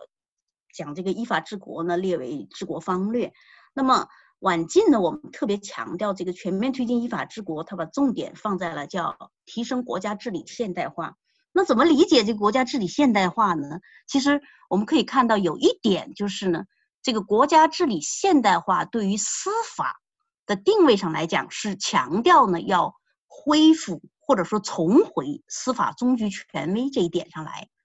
啊，那么对应着的，也就是说，法院或者说司法的对于性少数权利的保障来讲呢，它从发展的眼光上来看呢，它是有极大的这个一个空间的。第三点呢，就是回到呢法院系统，我们发现呢，就是一直进行的法院的司法改革呀。那么最高院推行这个指导性案例制度呢，也已经有了很长一段时间。虽然我们不是判例法国家，但是从中国的司法实践的实际运作上，我们会发现呢，指导性案例其实是具有法院功能的。那换言之呢，就是如果我们通过律师也好，通过社群也好，通过我们多方的多元努力，在性少数案件上的某一个影响性诉讼能够获得类似于指导性案例这样的地位，那么相应的它的效果就会啊、叫。呃，翻倍或者说呢，波及的更广啊。除了指导性案例制度，其实在司法改革里边还有诸如现在的类案检索机制等等。就一旦我们在司法上有一二三甚至更多的成功的案例，那么它的效果就不是一个一个一一个案子的问题。所以这是一个契机。第四个呢，就是进一步到各级法院司法系统，它的这种改革上来看呢。我们说呢，这个推行审判为中心的司法机制，啊，强调呢法主审法官这种权责一体等。那么这些呢，和前面我说中国司法呢，法官是机械司法是最最安全的。那法官呢，呃，叫不不不越雷池一步，没有法律依据，我可能就不立案。就可能会拒绝所谓的这些新鲜事物上面的这种能动性，但是配合着现有的司法改革的方向，比如说谁谁主审，谁负责，谁那么呃叫这个权限和责任呢得到一个统一，其实这样的一种改革方向其实是有利于对法官进行解负的，包括比如说裁判文书上网，我们会知道呢。在公开司法公开这个背景之下，那刚刚有老师分享了，像这个呃呃，刚才何霞老师用的叫史诗级的裁判那个案子里面的这个裁判文书上了央视啊，那么通过裁判文书网呢，所有的嗯，你有兴趣的人都可以去公开的阅读，所以这样的一些体机制，对于法官自身他的一种呢叫。叫变成一个叫优异的法官，它其实是一种动力的，所以这是一个方面。另外还有呢，反过来就是为法官能够呃叫超然叫叫创创造性的去审理案件，面对性少数的这样一种叫异于呃常态的特别的这种案子，那么反面的司法改革上的一些进步。对此也是有利的，比如说，呃，法官责任豁免制度。虽然我们现在这个法官责任豁免制度呢，还存在着这样和那样的问题，但是呢，我们提出来了，并且在法官法以及最高法院的一系列的解释性的这种文件里面，对于啊法官基于自己的裁判行为，啊对结果上可以进行豁免，那这样的制度其实都是从另外一个视角呢。使法官能够进一步的叫能动和主动，所以这四个方面呢，我觉得呢是可以从呢保护性少数群体权利这个叫司法的一个契机是需要呢，呃，我们致力于这个领域里的人来特别关注的。那么我们过渡到最后一个小问题呢，就是呃性少数群体的这个权利保障呢，确实它是一个充满了艰辛和。呃，各种考验和对水平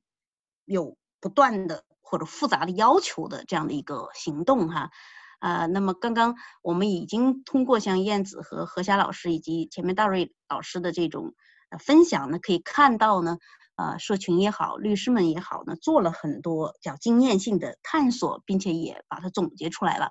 啊，在这儿呢，我只是强调一下哈，我认为或者分享给大家呢，第一个呢就是，嗯，性少数群体权利这个保障呢，司法的环节当然是一个对于既定的受害人的一种救济，但是，呃，我们要更叫看得更开一些的，就是司法这个环节救济仅仅是一个方面，其实我们一个共识性的。结论是呢，对于性少数群体的权利问题，国内更缺乏的是一种更广泛意义上的公众的叫平权启蒙啊。因此，通过个案，如果能够胜诉，对于受害人进行司法救济，这当然是最好。但是，即便不能够胜诉，其实从倡导这个环节。也已经凸显了它的价值，所以从这个意义上来讲呢，通过司法的这种策略选择，一定是救济与倡导是共存的，这是第一。第二呢，就是当我们说司法视角来谈性少数群体权利保障，似乎我们就会把视线纳入到一个最狭义上的诉讼主体，比如说两造以及法官，但是。在我们现有的这种观念仍然不够发达，或者说仍然需要不断进行叫权利意识的启蒙这个背景之下呢，我们会说，在司法这个领域里边呢，投入到少数性少数群体权利保障中的主体呢，就不单纯的事关两造和法官，而需要扩展到更广泛意义上的群体，啊，比如说媒体，啊，那么媒体对于个案的报告。报道跟进啊等呢，对于呃叫权利意识的传播，改变一种呢啊，比如说恐同也好啊，比如说呃对这个呃性少数的一种叫嗯叫叫叫落后的一种认识也好，它的作用呢是不可同日而语的。另外我们看到呢，嗯、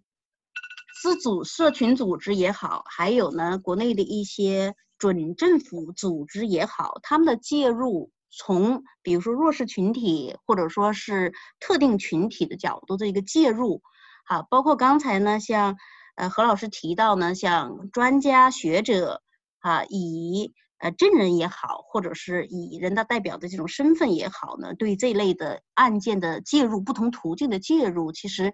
啊，那么主体的多元性，啊，这也是呢，啊，真正的实现司法意义上的性少数群体权利保障的一个重要策略。那第三点呢，就是，呃，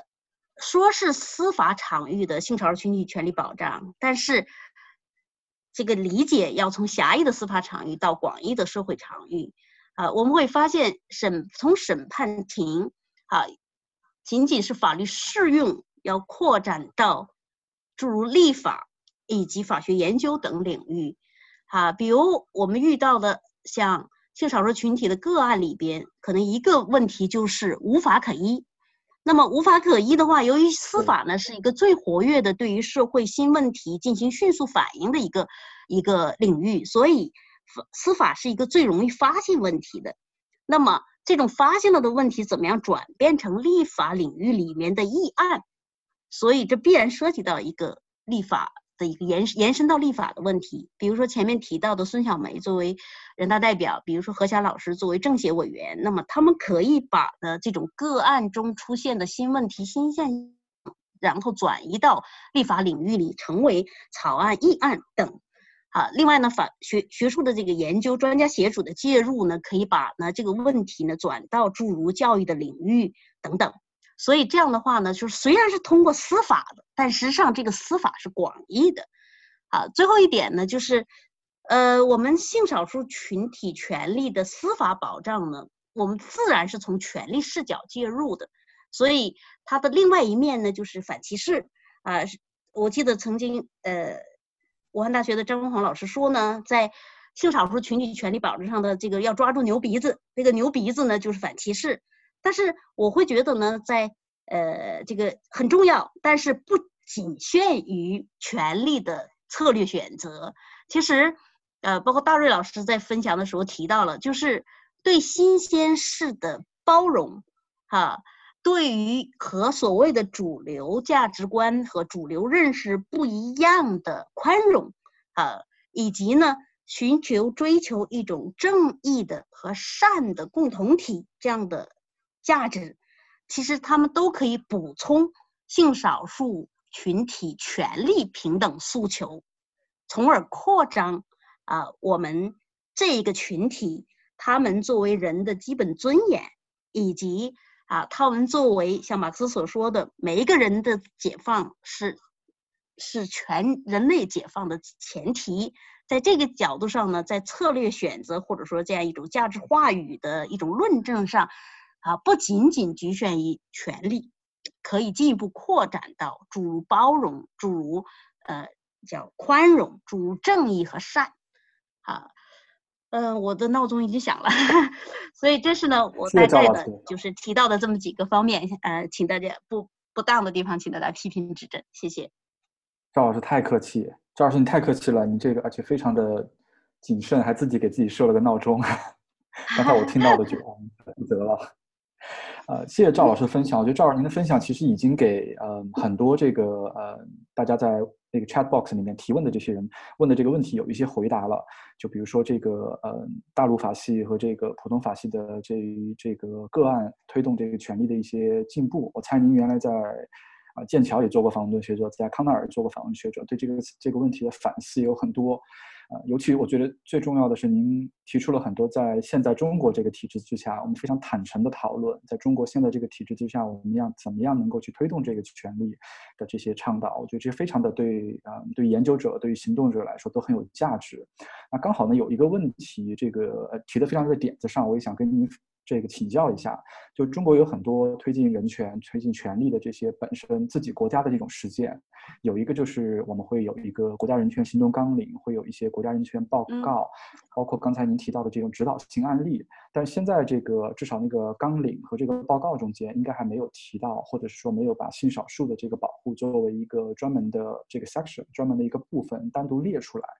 那您觉得在未来有没有可能性这个？嗯，会有这样的发改变呢？会有这样的发展把，把把性少数也像比如说少数民族一样的单独列成一个保护的这种群体，来作为一个人权行动纲领的一个部分，或者是人权报告的一个部分，单独列出来。嗯，好，呃，是的，就是正像你所说的哈，现在呢，在呃指导性案例这一块儿，我们还没有。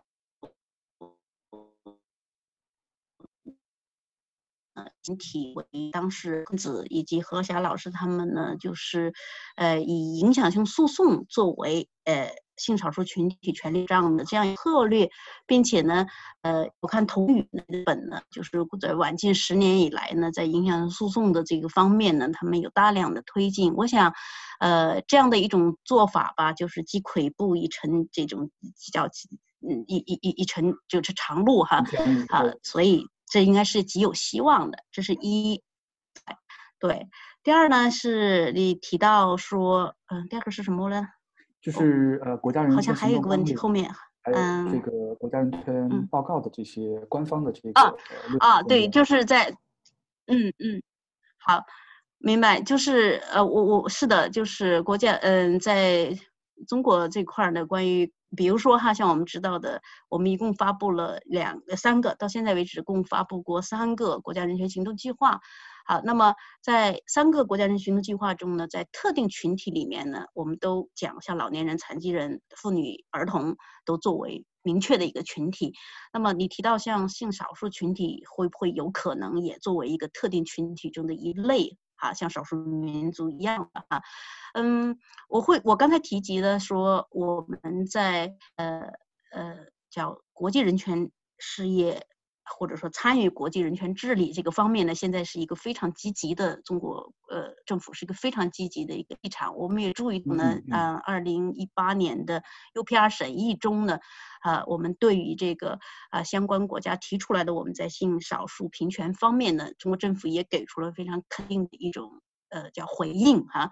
所以从我就像何霞老师一样的，就是觉得呢，从发展的这样一个视角来看呢，随着这个群体的可见度以及呢这个群体的权利呢越来越，呃，叫叫叫被重视，那么我想在平权方面的这个进步是嗯肯定的啊。嗯。那么至于它到底能不能被列为一个明确的列为一个单单独的，我想这也仅仅是某一个方面上，但事实上这个事业。不会仅局限于这样一个方面，也不会因为他进入这个方面而就画上一个句号，或者说就就 OK 了。嗯、所以它依然不影响我们从多元、多途径、多主体的去推进它。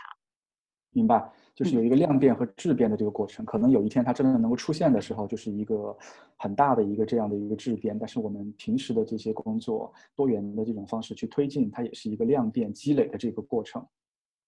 对对。好的，谢谢赵老师。好，呃，那这个我们今天四位嘉宾的这个分享已经结束，现在最后的这个环节呢，是一个集中的这个 Q&A 的这个环节，就是呃呃，这个大家提的这个问题，请四位嘉宾来、呃、解答。我的这个助手已经收集了很多问题，我们大概还有二十分钟的时间来回答这些问题。但是我感觉可能今天不是所有的问题我们都能够回答，呃，这个完，因为现在我看到这个问题清单上面已经有大概十个问题还没有，还我还没有能够给到嘉宾这边。我先从这个嗯，这个呃一些嘉宾还没有回答的这些问题，呃，中间挑一些吧，我看哈，嗯。有一个是关于这个、呃，就是一个影响性诉讼的这个案子，我觉得比较有意思。就是，嗯，就影响性诉讼而言的话，这个 LGBT 的议题它占据的什么样的位置，或者是说，嗯，什么样的诉讼才叫做影响性诉讼？我觉得我们今天几位嘉宾都有提到这个问题，要不我们先从这一个呃这个问题开始入手。嗯，这个我们按照顺序请。燕子，要不你先来讨论一下，或者是跟我解答一下，你觉得什么样的诉讼的话才算是一个影响性的诉讼？然后它能够达到这样的提供啊、呃，推进这个议题倡导的这样的一个目的，以及它在整个的这些诉讼中间的这样的一个地位是什么样的？哦，刚好我们在做法律援助的时候，收到非常多社群的求助。那我们知道有很多。呃，这种求助是很针对性，他个人的具体的权益受到侵犯。但是有一些这种求助，我们可以看到，比如说像就业，像啊、伴侣所遇到的这些呃权利的缺失，那是整个群体或者是群体里面很多人会遇到的共性的问题。所以我觉得影响性诉讼其中一个是他要回应整个群体的共同的一些问题，这是第一个。第二个，它不仅仅是在法庭以内去推进讨论，而是通过这个司法的案件去带动更多不同界别、公众、法律人、媒体不同人来关注和讨论这个事情。所以我觉得，另外，所以第二个角度，我认为它的传播性和公共讨论性。那还有一个就是，他怎么样去通过这个案子来去回应，在法律上或是在这个呃政策制度上有些什么样的问题。所以他，我觉得，当然基于呃当事人的基本权益的同时，也超越一个个案的呃具体的利益，而是去回应整个群体的利益，我是这么看的。那至于他呃呃 LGBT 的影响性诉讼，但整个所有议题的人群的诉讼里面的多大比重，我其实不大清楚，可以嗯看其他呃老师能不能去。有更整体性的看待。嗯嗯嗯，何老师，我记得刚才您的分享中间也有提，就是这些个案推进的这些案例。呃，我不知道您有没有研究，就是这些呃社群比较关注的这些案子，或者是曝光率比较大的、比较我们我们能够看到的这些案子，它和一些没有嗯、呃、作为影响性诉讼或者是一些比较比较有影响力的个案的这些案子之间，呃，他们之间的区别。嗯，嗯，就我所知道的，目前这几年的社群里边的案件，基本上都可以把它叫做影响性诉讼吧。因为这些案件背后其实都会有这种呃社群组织，嗯，学者的这样的一些支持和论证，嗯，而且每一个案件都希望能够引起一些社会的公众讨论，就像。赵老师提到的那样，有点类似于平权启蒙的这样的一些功能指向，嗯，所以我觉得，嗯，呃，我我这么说可能也不完全准确，因为呃，就前段时间，刘晓南老师他们的学生团队和这个呃童宇他们做了一个在判裁判呃判决文裁判文书网上面做了一个收集，收集了呃关于 LGBT 的。上百个案件，这些案件当中很多可能就涉及到一些婚姻当中的，或者是这个监护权的。对，您说这点我就想起来，其实像那种，呃，就是作为普通的民事或者刑事或者行政案件在做的时候，他因为缺乏这样的一些，嗯，法律团队的支持，可能更多的以现有的这种。法律框架条文去做狭义的解释，而对于这种影响性诉讼的话，它有舆论的这样的一个推动，有后面的这个比较深的、比较多的这种法律论证，它可能相对而言，它所产生的这样的倡导意义就更强一些。所以，嗯，所以我我对刚刚的那个我做一个更正，确实有，除了这些案件之外，还是有大量的涉及到 LGBT 的案件。而且我刚刚刚刚有同有同学呃有有朋友在群里边在问一个问题，说保护这个同夫同妻和保护 LGBT 群体的这个利益，因为是否冲突？因为在他们涉及到那些一百多个案例当中，其中有好些就涉及到同夫同妻的这样的一个问题，只不过把它放在一般的离婚案件当中。来进行一个处理了。嗯，明白。那这个刚才我们就是接着这个问题的话，就是有很多的呃影响性诉讼，这个是社群组织我们在努力的去推进它，像燕子啊，刚才您提到童宇啊这些机构，呃，还有包括我们这个群里面刚才大家不停的 Q 的这个唐律师这种律师，从一个角度，呃，在在做推进。另外一个问题，刚才也有提到，就是现在国内有没有针对司法人员？就是这些律师可能是当事人的这一边，社群的这一边在在想发声做推进，但另外一边作为司法人员，作为法官、检察官呐、啊、这些，呃这些体制内的这些司法系统，您有呃听说他们在进行相关的性别教育的这些培训或者是训练吗？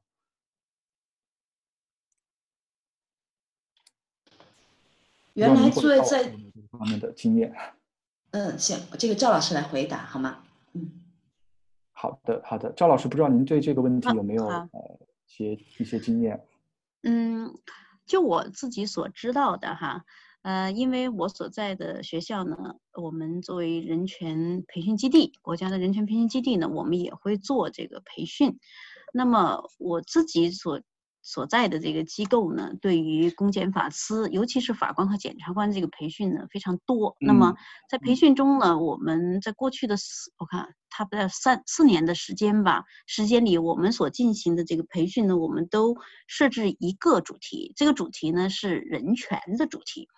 啊，也就是我们在和这个培训方呢，在这个。在进进行这个磋商、这个设置课程的时候呢，我们会提出说，作为我们主办方，我们一定要有一个讲座呢，是以人权为主题的。但是呢，这个人权呢，更多的是一个更宽泛意义上的，比如说平等啦、尊严啦啊，比对啊，还没有说细到说仅仅是 LGBTI 这样的这种性少数群体的平权。啊，我目前只能就我所在的机构只做到了这一点，就是给法官、检察官，包括公安人员的培训中植入了以人权主题的这么一个三个小时左右的这么一场，是这样的。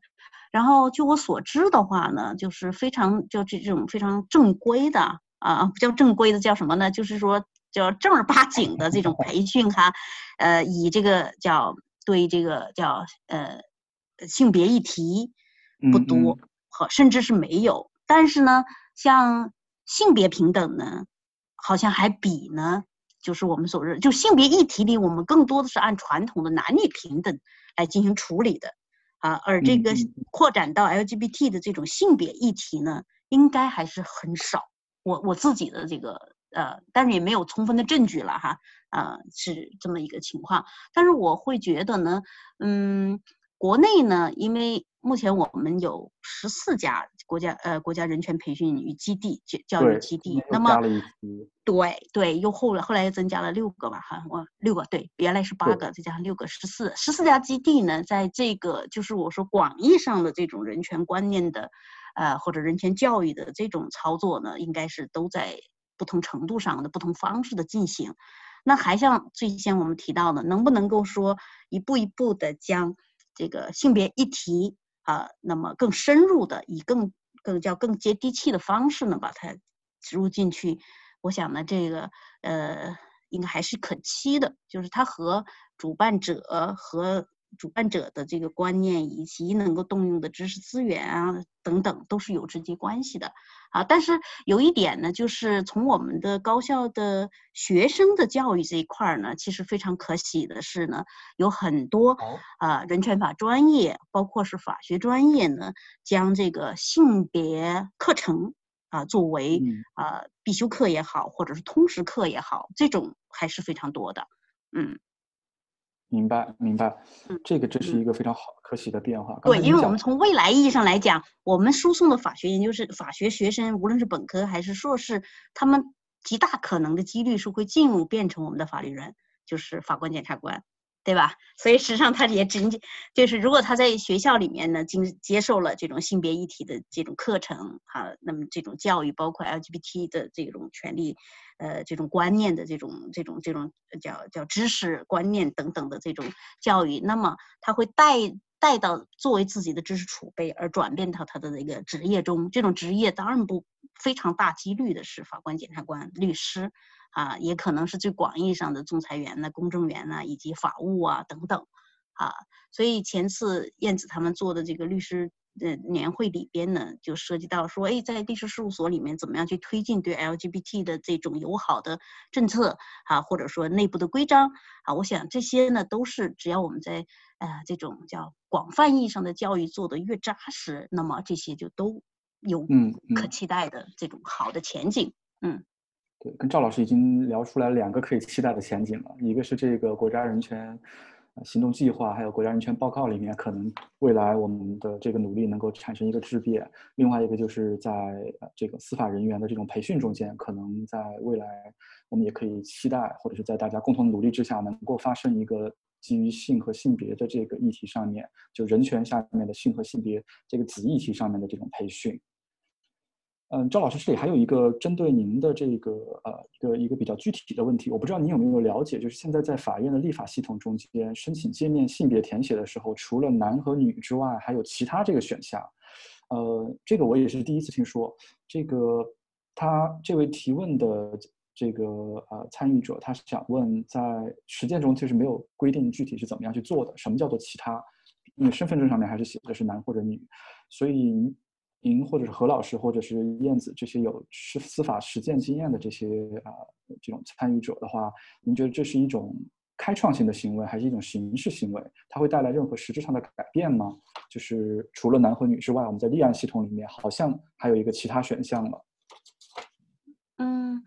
呃，坦白说，我确实不不太没有看到过这样一个有个第三选项啊。但是我在想，如果这是一个事实的话，我会。非常肯定说，这是一个很好的一个倾向，无论这个其他的设计者想要在那个其他里添什么啊，那比如说我个人呢有一个体验，就是我们在做这个呃叫呃调查问卷的时候，那么我们在设置这个受访者的性别设置的时候，我们也要写个其他啊，那么我会觉得呢，这个是嗯、呃、从叫性别议题上来讲，确实在男女之外还有一个第三性的问题，所以设一个。嗯那如果现在我们的法院在判在裁判在在各种吧诉讼文书里边，在性别的这个选项上有，我会觉得这是一个很好的做法，对，对无论他的目的是什么，对。嗯。但我本人确实我在看这个裁判文书的时候，确实没有注意到有这一条这一点，是吧？因为我们也对，我们也梳理过不少这个裁判文书，确实在这个性别选项上面没有注意到第有有一个第三第三个选项。嗯，但是这应该是个很好的呃做法。嗯，明白。不知道燕子或者 Darius，你们如果对这个问题有有。有观察或者是有一些经验的话，可以跟我们分享。这这还有一个问题比较比较早提出来的问题是，呃，关于新加坡的这个同志权利运动和中国的这个对比的。新加坡那个是有一个非常著名的学者雷内他自己写了几篇文章啊，中间有一篇刚才这个啊提问的人他有 cite，就是讲，因为他也是一个威权的这样的一个体系，虽然他也有自己的这套法院的这些系统，但是整个他们的这个活动还是比较。啊、呃，有一些 borderline 的这种政策在在在游走，比较啊、呃、passive aggressive 这种感觉。嗯，不知道你在这个过程中间是不是有类似的这种策略？这个问题先提给燕子，要不？是 Darius 先说，我等一下。呃，行，Darius，你有你有了解这个新加坡他们那边的这个 Lynette 的这个文章和你了解到的新加坡的情况和国内的这个中国的这个对比吗？啊、呃，不好意思，我不太了解，所以觉得现在不能 OK，呃，相比，我不要，我不要，好的好的，性格的回答。呃，对我我我我稍微有读过这个这个人的 Lynette 这个文章，我觉得在在一些方面确实是挺像的，但是呃，我觉得新加坡跟大陆可能有一个最大的不一样是在于新加坡的它这个 platform 是开放的，就它不会存在说你要在媒体上说什么。或者说他在你在媒体上要说什么，或者他他不会直接的不允许你去说，这样有一个非常清楚的媒体的这个 guidelines。那我觉得在大陆可能更多的是这种呃平台有一些是对社群是封闭的，嗯，但但是他面临的问题可能是一样的。新加坡在某种程度上比大陆更加的这种社会的这种对这个议题的接纳程度更可能还更加的嗯差一些，因为它有一个很大的反同的这个势力，就是它的宗教。而且，嗯、在这个事情上面，他们他们的立场非常的坚定。相对来说，我觉得在中国没有这样的一个这样的一个这么坚定的一定要反同的这样的一个势力。我觉得这个是我可能看到的跟大陆还有一些不一样的地方。但是他那篇文章确实是非常值得大家学习，嗯，观察。然后刚才阿米卡就这个港大这边也有。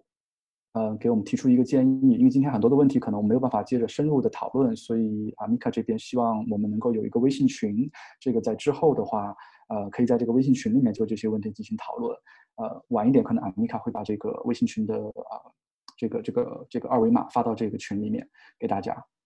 嗯，好，还有一些问题是关于这个啊、呃、同期以及啊、呃、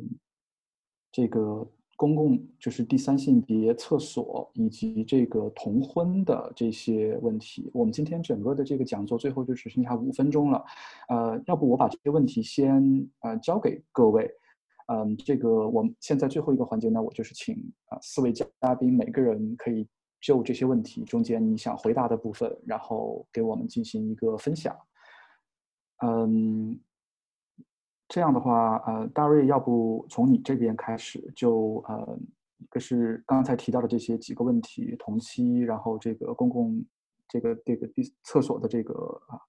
第三性别厕所的设置，然后还有这个呃关于同婚的这些问题，呃，不知道你有没有一些想跟大家分享的地方，就是 chat box 里面的这些问题，你你愿意回答哪个的话，你可以自己决定。嗯，嗯，我觉得呃。同妻和同父的权利和呃同性的权利呃不是有冲突的。如果啊、呃、同性恋啊、有更多的权利，呃还有社会的接纳度提高的话，我我不觉我觉得这个同妻同父的啊、呃、现象会消失了。啊呃，呃我们有这个同妻的现象的原因是因为嗯、同性恋可能受到很多的压力，就加入一个异性婚姻啊、呃、或者因为啊。呃在他们的自己的自我探索的过程当中，他们可能不太清楚他们是同性恋，因为没有这个机会就就反思这个问题。就是假如那个异性婚姻之后，反觉得 OK，我我我不能强迫自己跟一个异啊、呃、异性啊、有一个啊、呃、两两般关系啊或者啊浪漫关系或者性关系。所以我觉得，如果我们提高社会对同性恋的接纳度，还有让同性恋呃有有呃有有婚姻平权，啊、呃，这个会把那个同妻和同父的现象就就就消失了，我觉得，嗯啊嗯，嗯，另外就是总结了一下，我就是觉得我保持乐观，保持希望，啊、呃，在不同的空间和在不同的领域引起对呃进行对话，这个会慢慢让可见度提高，让嗯接纳度提高。嗯，然后我觉得呃呃不太长时间之后会会有具体的结果。嗯，就是我我觉得这是要传播一些正能量。谢谢，谢谢 Darius。呃，那燕子，这个你这边对刚才那几个问题有没有啊分享？因为尤其是同那个就是支持同性婚姻的这个事情，好像你最近的工作中间涉及会比较多。对，你的了解我，我确实想回应一下，现在是不是时候来推同婚？我想结合回应，就是我们是不是在这个司法框架以内，就是新加坡的那个问题？我觉得现在非常是时候来推同婚，是因为有三个角度。第一个，如果我们去看国外各种各样的经验，呃，都是推动婚姻平权都需要一个很长的过程，用不同的方法，不同的人。有更多不同的力量来推动。如果现在不是时候的话，可能一年以后、五年以后，我们都不会觉得是时候。所以我觉得现在是需要开始，慢慢的去建立好更多的基础，不是说现在推动马上就会有结果，而是我们做好长远的准备，然后从现在开始就去带动更多人来一起讨论这个问题。这是第一个角度。第二个角度，我们会发现。在社群里面，或者是公众，当你跟大家聊同性婚姻、伴侣、家庭，这是非常符合中国的这个论这个价值论述的。那它也是更加更容易的去让公众去了解究竟同性恋是什么样的。当我们在讲一个爱的故事的时候，很多人都会有共鸣。所以我觉得婚姻平权的议题不仅仅是推动同性婚姻的立法。而是让更多的公众了解同性恋什么，而是是做一个反歧视的工作。第三个，我觉得最重要的是，现在已经身边有非常多社群的朋友，因为缺少婚姻的保障而遇到非常多的问题，另外一半去世，很多家庭有了小孩，那这些问题已经出现了，我们没有办法不去回应他。很多年轻人觉得我不需要结婚，我等得及，十年、二十年以后都可以。但是我们身边有非常多的朋友，他等不及，一年也等不及，所以我们还是要去从现在开始就要去回应大家的需求。那呃，但总体来说，我认为所有的改变都是需要不同的人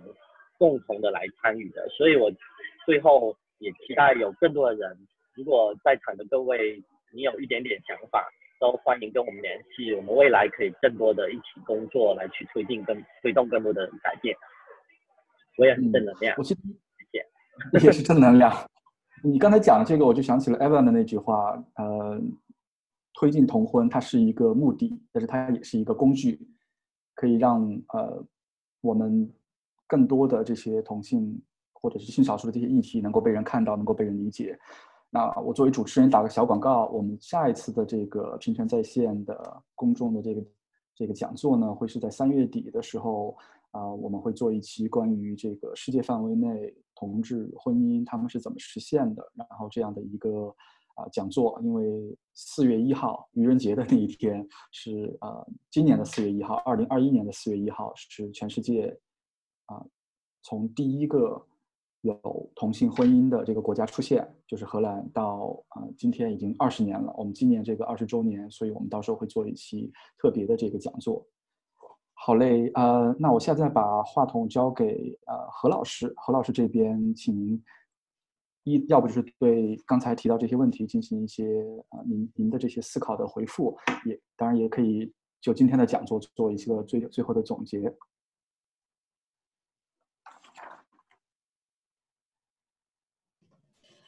我想问问，您说那个何老师是何霞还是何佳呢？何佳老师，是你是你，我是小助手。好，不好意思。呃，刚刚那个同夫同妻那个，我想做一个小回应，因为嗯。呃我曾经请过这个同性恋亲友会的妈妈们，当时到我的课堂上面来做一个分享。那时候正好在民法典修改，呃，他们在提意见。其中他们的一个妈妈们提意见的一个非常重要的理由，要希望这个